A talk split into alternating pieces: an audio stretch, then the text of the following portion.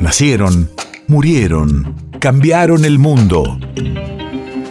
En Nacional Doc, siempre es hoy. Siempre es hoy. 24 de marzo 2004. Hace 18 años, en el marco de los actos por el 28 aniversario del golpe de 1976, el presidente Néstor Kirchner retira los cuadros de los genocidas de la Escuela de la Mecánica de la Armada.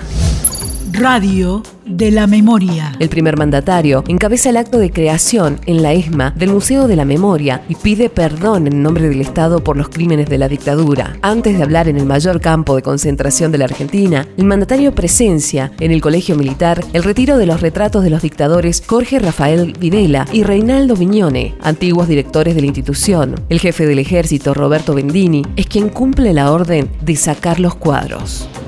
Buen día, señor presidente, coronel mayor Meredís, comandante de ingeniería. Buen día, señor presidente, señor director.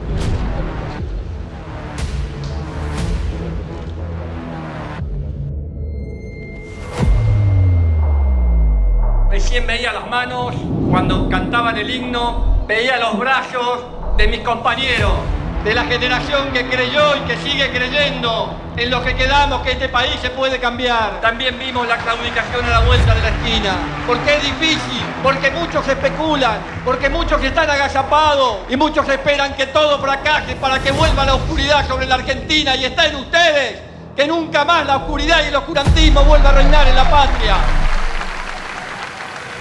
Las cosas hay que llamarlas por su nombre. Y acá, si ustedes me permiten, ya no como compañero y hermano de tantos compañeros y hermanos que compartimos aquel tiempo, sino como presidente de la nación argentina, vengo a pedir perdón del Estado Nacional por la vergüenza de haber callado durante 20 años de democracia. Y hablemos claro, no es rencor ni odio, lo que nos guía y me guía es justicia y lucha contra la impunidad. Y a los que hicieron este hecho tenebroso y macabro de tantos campos de concentración como fue la ESMA, tienen un solo nombre. Son asesinos repudiados por el pueblo argentino.